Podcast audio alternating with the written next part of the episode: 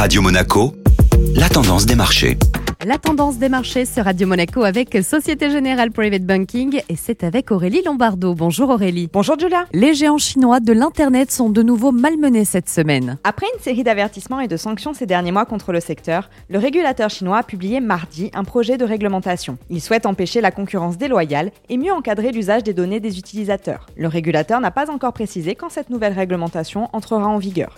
Le poids lourd du commerce en ligne chinois, Alibaba, a perdu près de 5% sur les deux dernières séances suite à cette annonce. Et puis du côté de la zone euro, Aurélie, l'inflation est en hausse sur le mois de juillet. Et oui, elle s'est accélérée pour ressortir à 2,2% sur un an. C'est son niveau le plus élevé depuis octobre 2018. L'énergie a été le principal contributeur à l'augmentation générale des prix. La Banque Centrale Européenne s'attend à ce que l'inflation ne dépasse que temporairement l'objectif fixé de 2% avant de redescendre l'année prochaine. La tendance des marchés présentée aujourd'hui par Aurélie Lombardo. Merci Aurélie.